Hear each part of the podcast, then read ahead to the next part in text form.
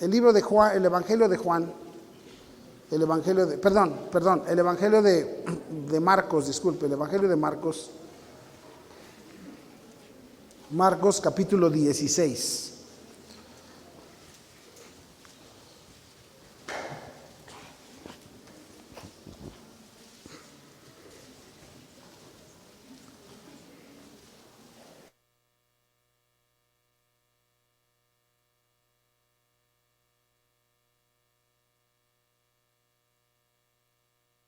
Marcos capítulo 16.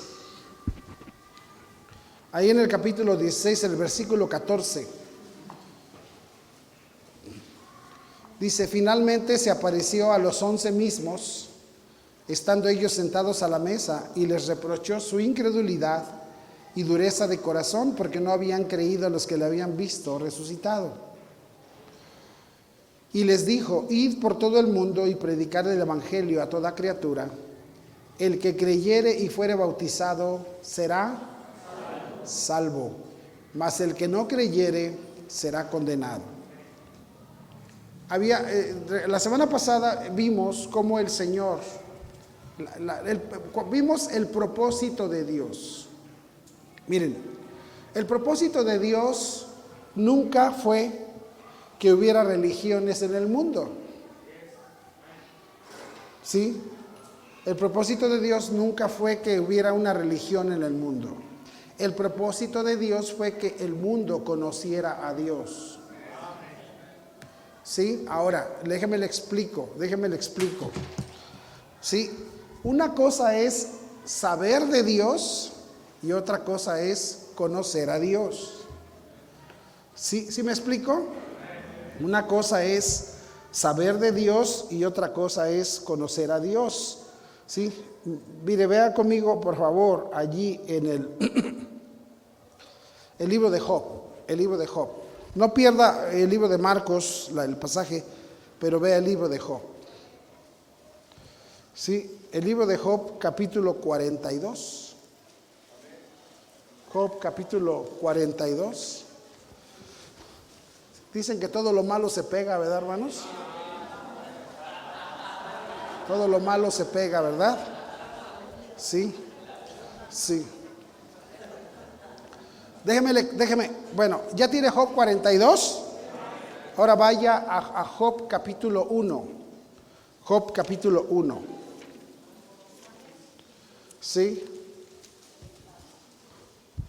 Job capítulo 1. Mire, mire, de, fíjese lo que dice la Biblia en el capítulo 1, versículo 1. Dice, hubo en tierra de Uz un varón llamado Job, y era este hombre perfecto y recto, temeroso de Dios y apartado del mal. Fíjese cómo dice la Biblia que era este hombre. Dios está, eh, hermanos, este, este libro, ¿verdad? Es el libro más antiguo de toda la Biblia. Job fue escrito antes que Génesis. El libro de Job es el libro más antiguo de toda la Biblia. Y dice la Biblia ahí que dice que hubo en la tierra de Uz un varón llamado Job. Y era este hombre perfecto y recto, temerioso de Dios y apartado del mal. Y le nacieron siete hijos y tres hijas. Su hacienda era siete mil ovejas, tres mil camellos, quinientas yuntas de bueyes, quinientas asnas y muchísimos criados. Y era aquel varón más grande que todos los orientales. E iban sus hijos y hacían banquetes en sus casas, cada uno en su día, y enviaban a llamar a sus tres hermanas para que comiesen y bebiesen con ellos. Y acontecía que habiendo pasado en turno los días del convite, Job enviaba y los santificaba y les se levantaba de mañana y ofrecía holocaustos conforme al número de todos ellos, porque decía Job, quizá habrán pecado mis hijos y habrán blasfemado contra Dios en sus corazones. De esta manera hacía todos los días. Un día vinieron a presentarse delante de Jehová los hijos de Dios, entre los cuales vino también Satanás. Cuando la Biblia dice los hijos de Dios, está hablando de los ángeles. No está hablando precisamente de, personas del mundo, está hablando de los ángeles. Y dice, vinieron a presentarse delante de Jehová los hijos de Dios, entre los cuales vino también quién? ¿Sabe por qué, hermanos? Porque aunque Satanás es un ángel caído, es un ángel corrido de la gloria, pero sigue siendo un ángel. ¿Me explico? Dice, vinieron a presentarse delante de, los hijos de Dios, entre los cuales vino también Satanás. Y dijo Jehová a Satanás, ¿de dónde vienes? Respondió Satanás a Jehová, de rodear la tierra y de andar por Maquisco y San Juan Teotihuacán. Cuando dice de rodear la tierra, hermano, está hablando de toda la tierra. Y dice allí, y Jehová dijo a Satanás, ¿no has considerado a mi siervo Job, que no hay otro como él en la tierra? Varón perfecto y recto, temeroso de Dios y apartado del mal. Le pregunta a Dios al diablo y le dice, ¿de casualidad nunca te has fijado en Job? La pregunta es, ¿usted cree que no? Al, diablo no le importa la gente que anda de borracha, que anda de adúltera, que anda echada a perder. ¿Esos qué? Son de él. Al diablo le importa a los que están queriendo vivir para Dios. Cuando usted haga, hace lo malo, hasta el diablo lo bendice. Usted tiene ganas de hacer lo, malo, el diablo te va a bendecir. Pero decídete hacer lo bueno y verás. Escuche, haga lo malo y todo, y mire, ¿por, qué que a la gente las cosas malas le salen bien? ¿Por, qué? Porque hay gente con hambre, porque para comer no hay dinero, pero para chupar. ¿Verdad? Como hay gente que batalla y los niños andan ahí sufriendo? Para comer no hay dinero, ¿verdad? Tú, no tienes de comer y nadie viene y te dice, ven, yo te invito. Pero quieres chupar y te dicen, ven, yo te invito. Decídete hacer lo malo y, te van a salir las cosas, pero decídete hacer lo bueno. Y entonces el diablo va a decir, ¿qué pasó? Oye, ¿y este qué? ¿Qué mosco le picó si este era nuestro? Decídete hacer lo bueno. Y entonces, y le dice Dios al diablo, ¿no has visto a Job? Y dice, y dice el diablo, sí, pues fue a la iglesia hoy, ahí está sentado.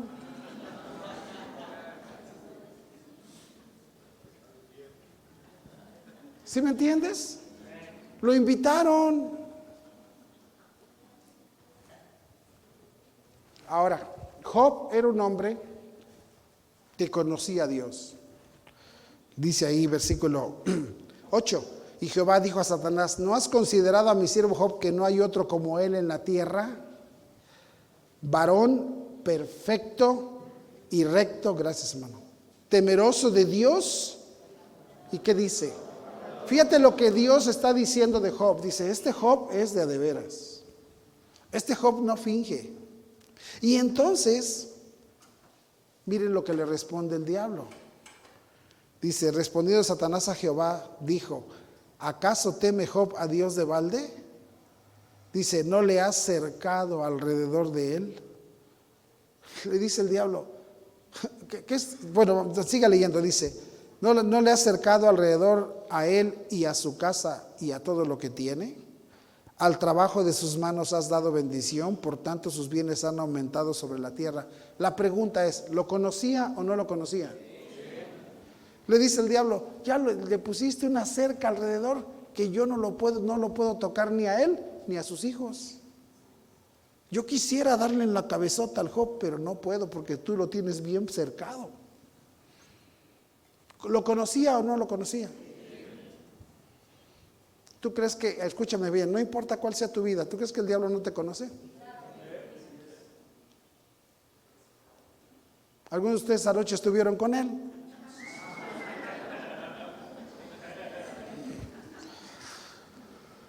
El diablo nos conoce, hermanos. No importa quién tú seas, no importa si tú para nadie importas, Dios te conoce y el diablo te conoce. Job conocía a Dios perfectamente bien. Él creía que conocía a Dios. Ahora vayan a Job 42.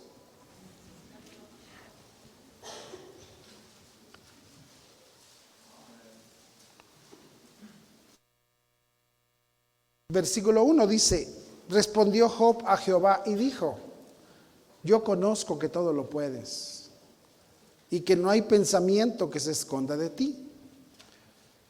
¿Quién es el que oscurece el consejo sin entendimiento? Por tanto, escuche, yo hablaba lo que no entendía. Cosas demasiado maravillosas para mí que yo, ¿qué? No comprendía. Oye, te ruego y hablaré. Te preguntaré y tú me enseñarás. Y mire lo que dice Job. De oídas, ¿qué dice? Fíjate lo que está diciendo Job. Dice, yo creí que conocía a Dios y nada más era de oídas. Yo creí que conocía a Dios, pero la verdad nada más fue de oídas. Alguien habló de Dios y yo dije, ah, wow, no, conoce, ah, sí, Dios, Diosito para allá, Diosito para acá, pero conocer a Dios.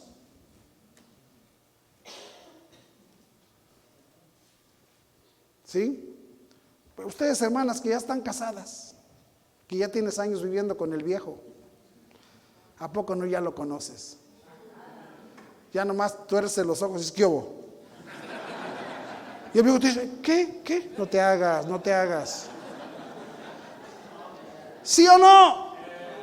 ¿Sabes por qué? Porque lo conoces. Lo conoces. Pero ¿te acuerdas cuando te conquistó que no lo conocías? ¿No lo conocías? ¿Te engañó?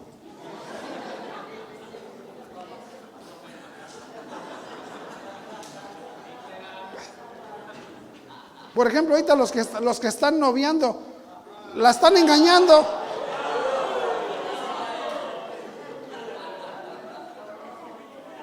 No, ahorita, oh, ahorita, pues no. Y la, y la otra. Espérate que pasen unos añitos y verás. Sí, vas a ver hasta, vas a saber hasta qué huele.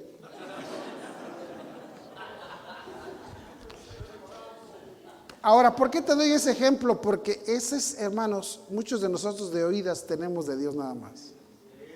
Pero conocer a Dios es otra cosa. Y el deseo de Dios, escúchame, no es que nada más de oídas lo tengas aquí y digas, ay, sí, Diosito. Pues dicen que Diosito, pues dicen que Diosito. No, la pregunta no es dicen, la pregunta es, yo lo he visto.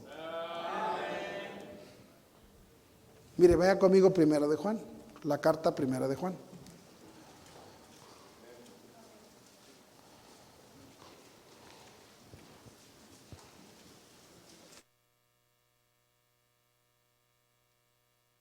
Primera carta de Juan.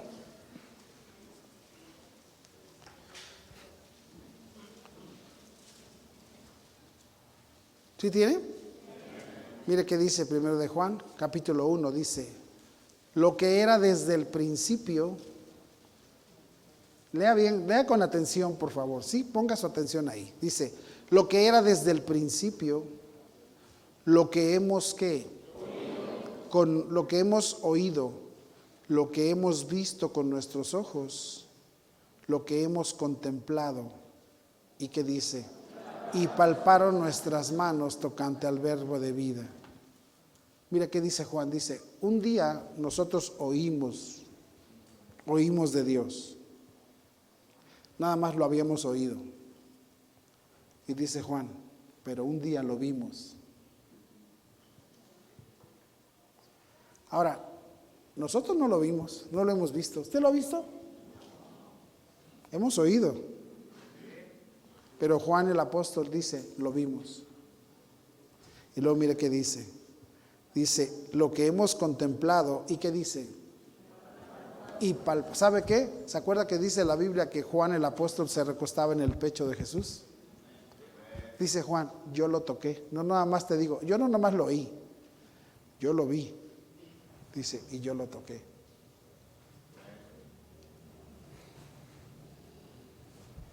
Ahora, muchos de nosotros no lo hemos, no lo hemos visto, pero ¿a poco no Dios ha hecho cosas hermosas en tu vida? Y entonces dices, a mí no me puedes decir que eso no es verdad. A mí no me vas a decir que no es verdad. Yo casi, yo te puedo decir algo, literal, físicamente yo no lo he tocado, pero casi te puedo decir que yo, yo, he estado ahí. Porque Dios quiere que lo conozcamos. Dios, el propósito de Dios no es que te hagas religioso y que te hagas así, bien religioso y que digas, Padre de Abraham, Padre de Isaac, Padre. Es más, dice la Biblia que esos le caen gordos a Dios. Dios quiere que lo conozcas. Dios quiere que tú tengas una relación de amistad con Él. Tú tienes, tú tienes un amigo así, de esos así, camaradotas, bien, bien camarada. ¿Tienes alguien así? ¿Sí o no? Ahorita es bien difícil, hermanos. Pero sí llegas a encontrarte a alguien de, de aprecio grande. Dios quiere que tú seas un amigo con Él así. el propósito de este asunto. Pero ¿cómo vas a poder acercarte a Dios y conocer a Dios si andas enemistado con Dios? Porque sabes qué es lo que no sé, porque Dios es santo. Y nosotros somos cochinos pecadores. Ahora déjame te digo una cosa, Dios no nada más es santo, Dios es tres veces santo. Y nosotros somos unos sucios. Qué bueno que el pecado no se ve físicamente, ¿verdad? Si no, algunos vendríamos, pero... Sí, hermano, si el pecado oliera, ¿cómo olería este cuarto?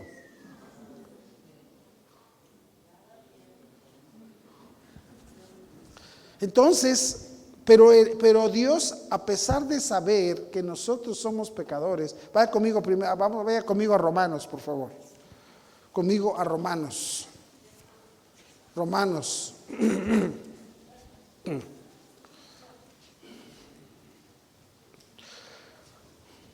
Hay una caricatura donde un, ratón hace enojar a otro y dice, uno de estos días, Morton, uno de estos días, uno de estos días, híjole. Sí, ahí les encargo que me lleven cigarritos a la cárcel, hermanos.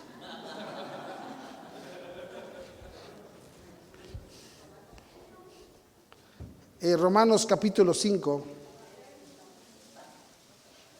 uno de estos días. Lo peor es que así son las mujeres, te provocan hasta que las golpeas.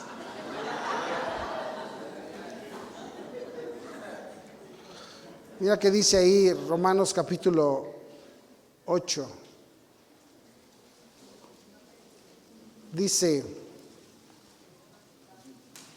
Versículo 6 dice, porque Cristo, cuando era, aún éramos débiles, a su tiempo murió por quién. Un impío es el que hace impiedad. Y dice, murió por los impíos. Versículo 7, ciertamente apenas morirá alguno por un justo. Dice, mira, puede ser que haya alguien que dé su vida por alguien que se porta bien. Dice, con todo pudiera ser que alguno osara morir por el bueno Estoy Romanos capítulo 5. Romanos capítulo 5, versículo 7. Ciertamente apenas morirá alguno por un justo. Con todo, pudiera ser que alguno osara morir por el bueno. Dice, mira, puede ser que hay una gente que se porta bien y alguien por ahí, un loco, dijera, yo muero por él. Porque es una buena persona, yo doy mi vida por él. Dice, pero Dice, puede ser que alguno se atreviera a morir por una persona, o sea, en el lugar de alguien bueno, pero en el lugar de alguien malo.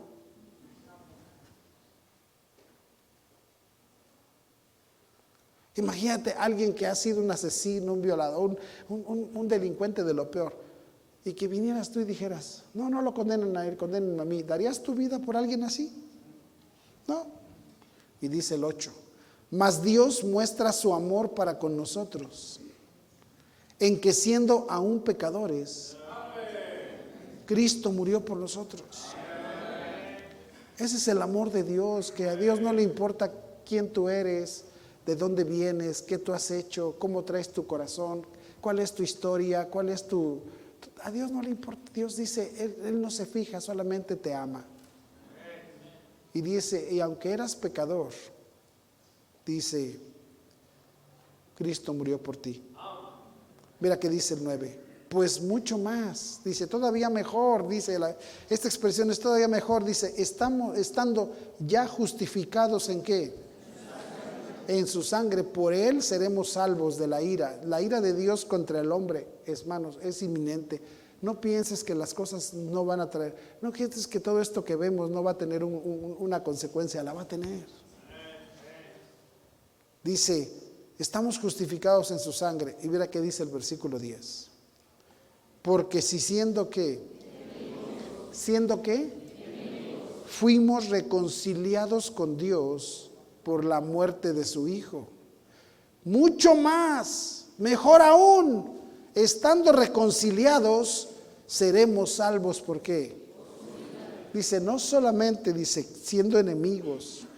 Hermano, ¿dónde en el mundo tú has creído y has pensado que Dios siquiera se puede atrever a mirarte cuando nuestra propia vida lo ha, nos ha apartado, nos ha hecho declararle guerra total a Dios. Y dice, pero siendo enemigos, fuimos reconciliados.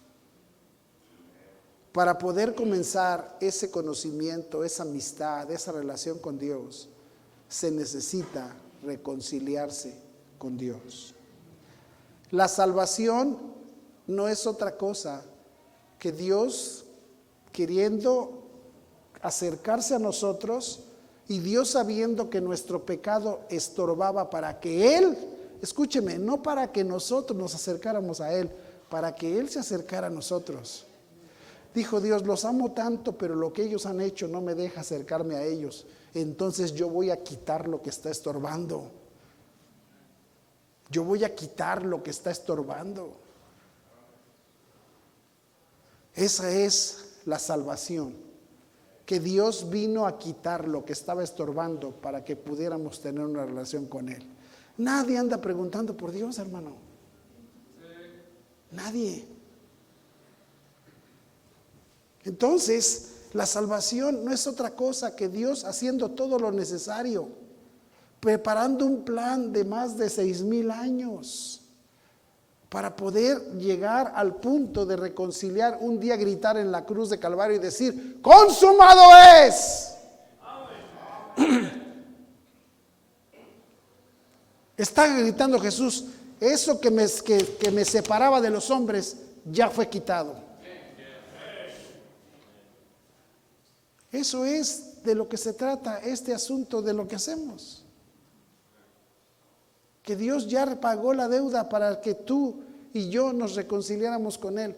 Qué desgracia y qué tristeza es ver que la gente, aunque Dios ya lo hizo todo, de todos modos dice, no, no. Eso es algo tan, tan, yo digo, ¿cómo? El, lo peor es que tú y yo éramos así. Porque a mí, hermanos, gente me rogó. Y yo diciéndole muchas veces a Dios, no. Ese es el punto. Entender estas cosas es, es, importante. No se trata de, ¿por qué, me, qué, qué, debo de hacer? ¿A qué me comprometo? A nada. Mira, algunos les dije, si no traes invitado no entras. Y de todos nos dijiste, a ver si me la brinco. Y ahí está el Rafa sentadote, mira. No trajo a nadie, pero ahí está sentadote. ¿Ya entendiste? No, no entienden eso. Le dijimos a Dios, no. Entonces, hermanos, el punto aquí es que Dios quiere, Dios levanta la iglesia no para que la iglesia sea un, un, ah, ah, un museo de, santos. Hoy día hay iglesias que dicen, entren al santuario. Pero si entran al santuario lo echan a perder. Por eso no. ¿Sí me entiendes? Cuando tú y yo entramos al lugar que le llaman santuario, deja de ser santuario.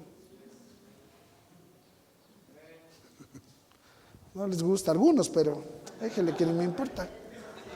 Sí. Sí, el asunto aquí, hermanos, es es Dios uniendo un grupo de gente para que vayamos a decirle al, mundo Reconcíliate con Dios. Reconcíliate con Dios. Era el plan de Dios. Vamos a ver, ya lo vimos, pero vamos a verlo otra vez. Pastor, ¿y cuándo vamos a ver el de cómo ser salvo? Ahí lo ves en tu casa.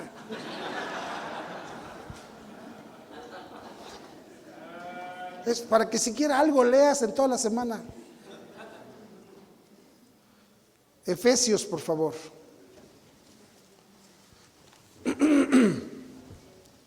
Efesios.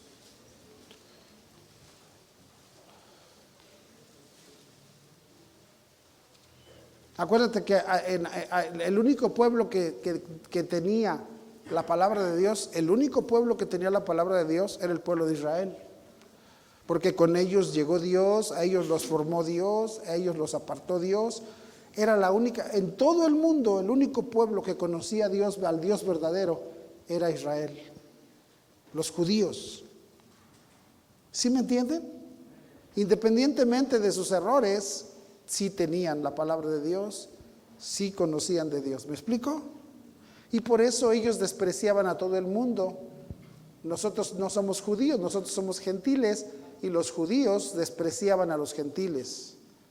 Decían que los gentiles éramos unos animales. Es más, bueno, decían, siguen creyendo. Dice ahí, versículo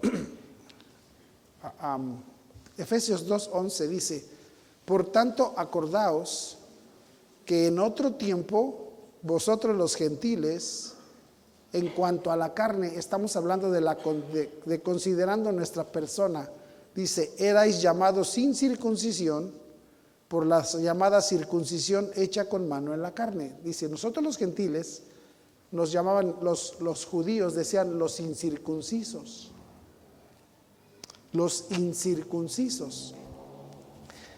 La circuncisión se le hacía a los niños varones judíos cuando nacían para, dar, una, para dar una... Eh, la circuncisión era el lugar más, apropiado para que los niños dijeran, ¿por qué yo estoy así? Y todos los padres le decían, porque tú eres pueblo de Dios. Quien no está circuncidado no es de Dios. ¿Entiende eso? Para eso fue la circuncisión. Para que ellos dijeran, los circuncidados son de Dios. Los que no están circuncidados no son de Dios. Seguimos. Dice, en aquel tiempo estabais sin Cristo, alejados de la ciudadanía de Israel y ajenos a los pactos de la promesa. Dice, sin esperanza y sin Dios en el mundo. Dice, pero ahora en Cristo, Pablo le está diciendo a, los hermanos de la iglesia de Éfeso que no eran judíos, que recibieron a Cristo, les dijeron, antes de Cristo su vida era así. Y los judíos les decían, incircuncisos, sin Dios. Dice, pero ahora que tienes a Cristo en tu vida, ahora que eres de Cristo, que eres salvo, dice, versículo 13, pero ahora en Cristo Jesús, vosotros que en otro tiempo estabais lejos, habéis sido hechos cercanos, ¿por qué? Por la sangre de Cristo, porque Él es nuestra paz. Había guerra entre siempre, hermanos, escúchame, apenas el, apenas la semana pasada, no, eso no lo pasan porque pues no lo van a pasar, estaban bombardeando Israel. La semana pasada un bombardeo terrible que la gente se estaba corriendo, metiéndose a los refugios. ¿Sabe quién? Y hermanos, la guerra es así. Estaban bombardeando Israel, nada más que eso no lo pasan ahí, no lo pasan, mejor te ponen ahí cuántos se han muerto por COVID y todo eso, y ahí estás tú, ay, mira qué interesante. Hasta la fecha siguen habiendo un odio contra, contra el pueblo de Israel. Dice, Él es nuestra paz. Había guerra entre judíos y gentiles, dice, que de ambos pueblos hizo uno. Imagínate, dice, Él hizo, eran dos pueblos, los pueblos, el pueblo judío y el pueblo gentil. ¿Nosotros qué somos? Gentiles. Dios dice, de, de judíos y de gentiles, Dios hizo un pueblo. Él unió dos pueblos enemistados, los hizo uno solo. ¿Cuál fue ese pueblo? Dice, de ambos pueblos hizo uno, derribando la pared intermedia de separación, aboliendo en su carne las enemistades, dice, la ley de los mandamientos expresados en ordenanzas, porque recuerde que los, mandamientos eran de Israel nada más, los gentiles no teníamos mandamientos. Y dice aquí, expresados en ordenanzas para crear en sí mismo de los dos un solo y nuevo hombre, haciendo la paz.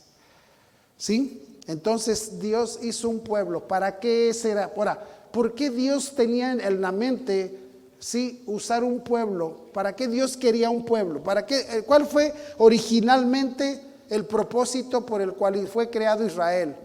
Para que en ese tiempo Israel le dijera al mundo, hay un Dios hay un único Dios verdadero. Pero Israel no cumplió el propósito. ¿Están conmigo? No lo cumplió. Nada más Israel creyó que lo que Dios quería es que fueran religiosos. Y por eso se hicieron los fariseos. Por eso cuando Jesús llegó les dijo, hipócritas, ese no era el propósito. Entonces dice versículo capítulo 3, dice, Versículo 1 dice, por esta causa yo, Pablo, prisionero de Cristo Jesús por vosotros los gentiles, si es que habéis oído de la administración de la gracia de Dios que me fue dada para con vosotros. Dice, miren, ¿saben por qué estoy en la cárcel? Hey, gentiles, dice Pablo, ¿saben por qué estoy en la cárcel? Porque yo soy un judío que tuve el deseo de irles a hablar de Cristo a ustedes. Y me de eso me acusan, de que soy un traidor a mi nación. Pero Dios me escogió para llevar, porque Dios quería no solamente salvar judíos, Dios también quería salvar gentiles, para hacer, salvando judíos y salvando gentiles, hacer un solo pueblo. ¿Sabe cómo se llama ese pueblo? La iglesia.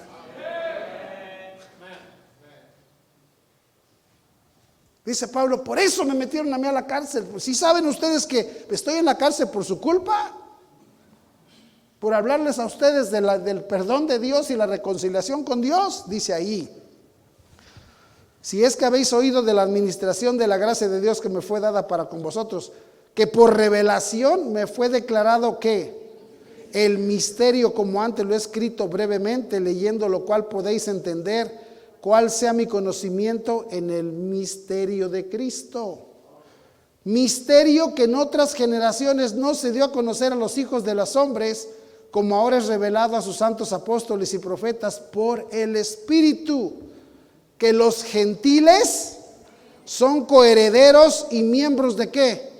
Del mismo cuerpo, dice Dios no, Dios no creas que ese es, nomás le caen bien unos y otros no, dice Dios, el misterio que nadie entendía fue este, que el plan divino era que Dios salva, iba a salvar judíos, iba a salvar gentiles, los iba a reconciliar y ahí va a ser un pueblo un único pueblo,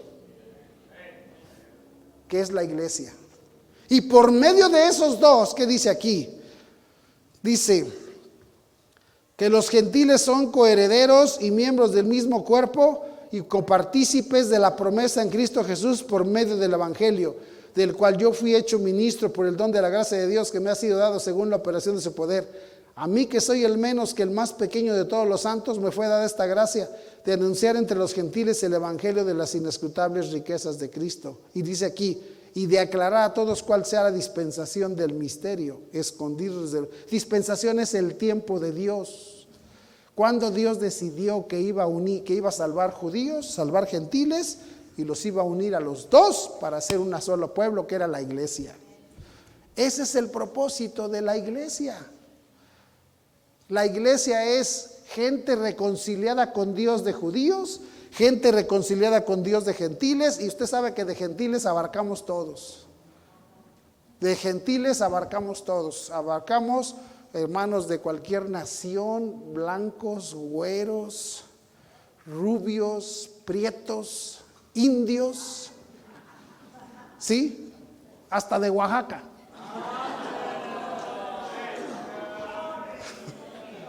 ¿Sí? Bueno, y bueno, al hermano Germán no le gusta mucho eso, pero... No, ¿sí me entienden, hermanos? Dios quiere unir de todo tipo para formar la iglesia. Y ahora, ¿para qué es la iglesia? ¿Para qué es? Dice aquí, versículo 9, y de aclarar a todos cuál sea la dispensación, o sea, el tiempo que Dios escogió para hacer esta labor de salvar judíos, gentiles y formar la iglesia. Dice aquí, dice, y de aclarar a todos cuál sea la dispensación del misterio escondido desde los siglos en Dios que creó todas las cosas, para que la multiforme sabiduría de Dios sea ahora dada a conocer por medio de quién. ¿Ya vieron? Es la iglesia la que va a dar a, dar a conocer la multiforme sabiduría de Dios. Es la iglesia la que, en donde tú, pero ahora, ahora, pero ¿cuál iglesia? La iglesia de gente reconciliada con Dios, de gente perdonada, de gente justificada, de gente salva. Si tú vas a un lugar y dices, me invitaron a una iglesia, pregúntale a los que están ahí, si tú te mueres, ¿estás seguro que vas a ir al cielo? Y te dicen, y si te dicen, en eso estoy, en eso ando, pues para eso hay que ganárselo. ¿Sabes qué? No están reconciliados. No es iglesia. Es una reunión de locos, pero no es iglesia. Lo siento, no es iglesia. Porque ¿cómo, ¿cómo van a dar a conocer algo que no tienen? ¿Cómo le vas a decir a la gente? Mire conmigo segunda a los Corintios.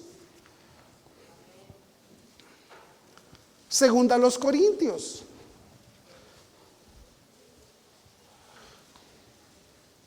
Hermano, deberías de, entrar al YouTube y estar viendo las escuelas dominicales cada rato.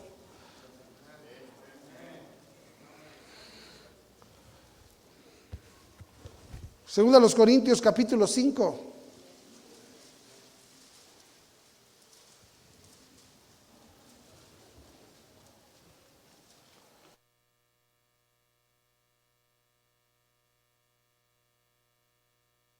Mira que dice el versículo 17. Dice versículo 5, 17. Segunda a los Corintios dice, de modo que si alguno está que o sea, está hablando acerca de salvación, de que tú ya te reconciliaste con Dios. De modo que si alguno está en Cristo, nueva criatura es. Las cosas viejas pasaron, he aquí todas son hechas nuevas. Y todo esto proviene de quién? Escúchame, no, hermano, no proviene de ti. Que tú seas nueva persona, salvado, reconciliado, no proviene de ti, proviene de Dios. Hermano, yo no andaba buscando reconciliarme con Dios, yo le andaba corriendo a Dios. Pero fue Dios el que me buscó, fue Dios el que me alcanzó, fue Dios el que me salvó, fue Dios el que me perdonó, fue Dios el que me dio un deseo porque yo no lo tenía. Estaba diciendo a mi invitada, ahorita que veníamos, le dije, ¿sabe por qué viene usted? No fui yo, fue Dios el que le puso el deseo. Aprovechese que ahorita Dios le, está dando esos deseos.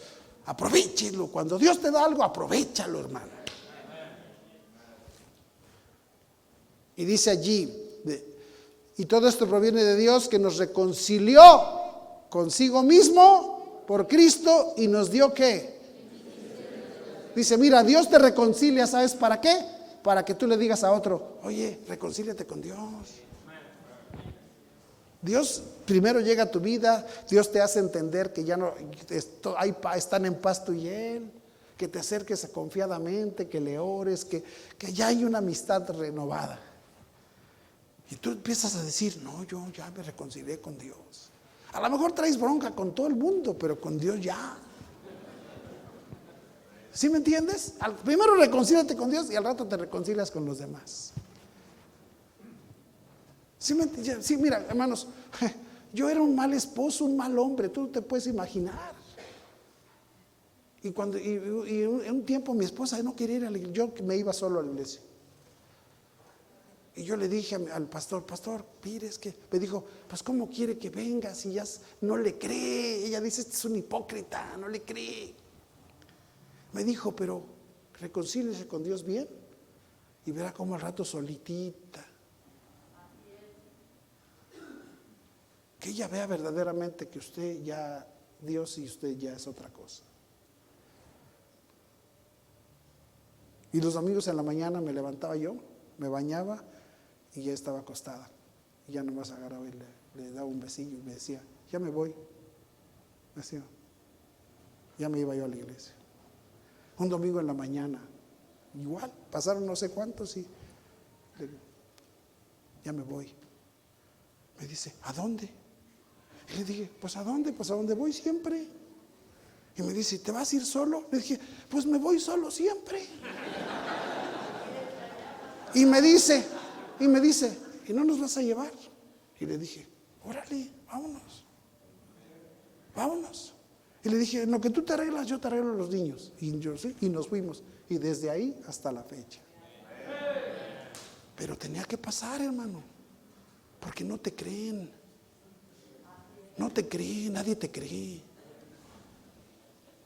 No importa que te disfraces de supercristiano, no te creen.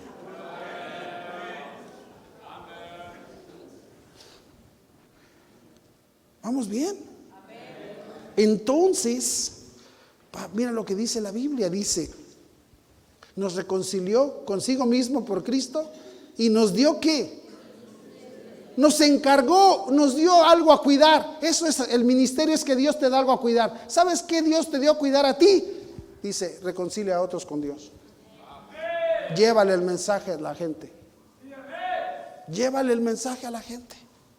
Y dile, y dice aquí, mire, versículo, ¿cuál es ese ministerio? 19 dice, que Dios estaba en Cristo reconciliando consigo al mundo, no tomándoles en cuenta a los hombres sus pecados.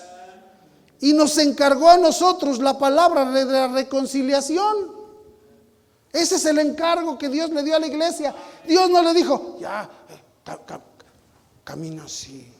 Ayuna, ayuna, ayuna, ayuna. Y andas, andas con tu cara. ¿Qué tienes, hermano? ¿No me ves? Estoy ayunando. Ojalá que te mueras. Payaso.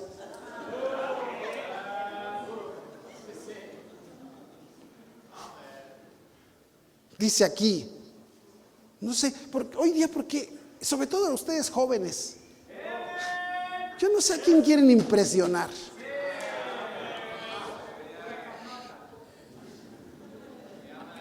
Y dice aquí, que Dios estaba en Cristo reconciliando consigo al mundo, no tomándoles en cuenta a los hombres sus pecados, y nos encargó a nosotros la palabra de la reconciliación. Así que, esto es así que es, hey, fíjate, ¿cuál es la onda? ¿De qué se trata? Dice, así que somos embajadores, hijo, imagínate, embajadores en nombre de Cristo como si Dios rogase por medio de nosotros.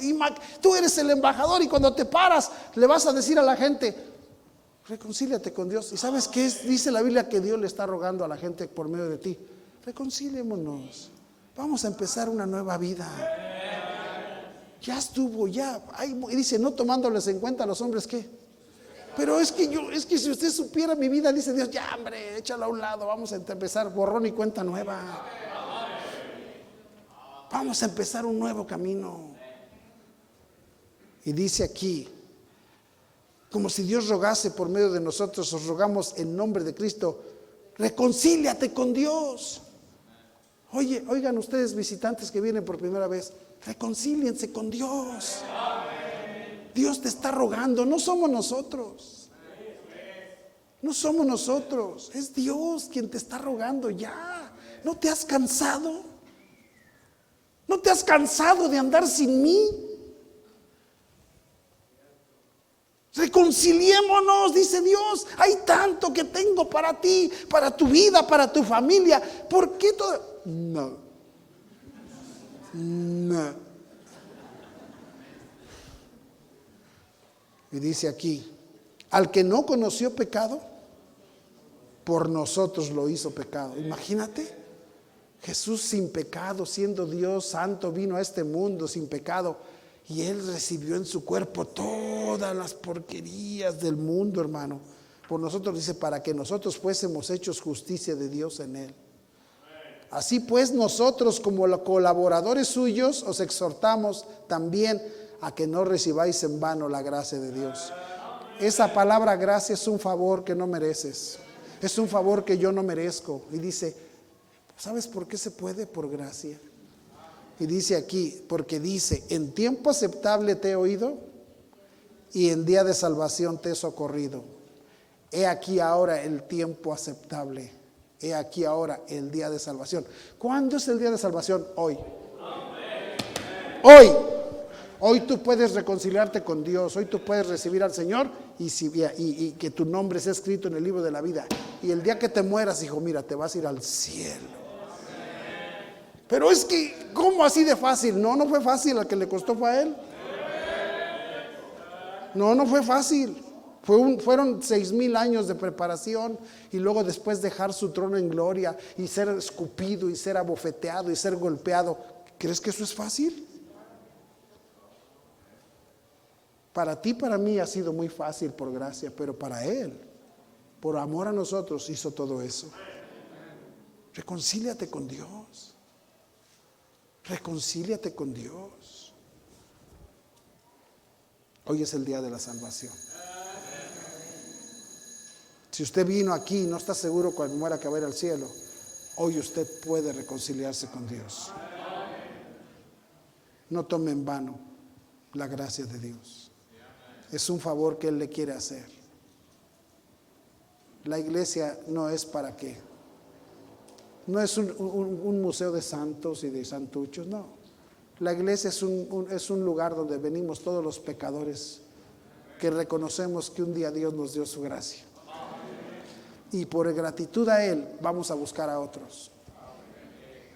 Por gratitud a Él seguimos repartiendo este mensaje. Por gratitud a Él. Amén, hermanos. Bueno. ¿Y, ¿Y cómo ser salvo? Ahí lo lees. Sí, lo que queremos era venderte. ¿Sí? ¿Se los diste a 100 pesos? ¿No? No, la regaste, hermano. Gracias a Dios. Amén, hermanos. Bueno, vamos a orar. Ya terminamos la escuela dominical. Y este. Y. pero, no, pero ¿sabe qué? Sí lea el, cómo ser salvo. Es un, es un libro, mire, ¿Sabe, ¿Sabe a mi esposa cómo le, cómo le, cómo le ganaron a Cristo? La, hermana no sabía nada, pero le leyó el libro y mi esposa entendió y recibió al Señor. Lea el librito.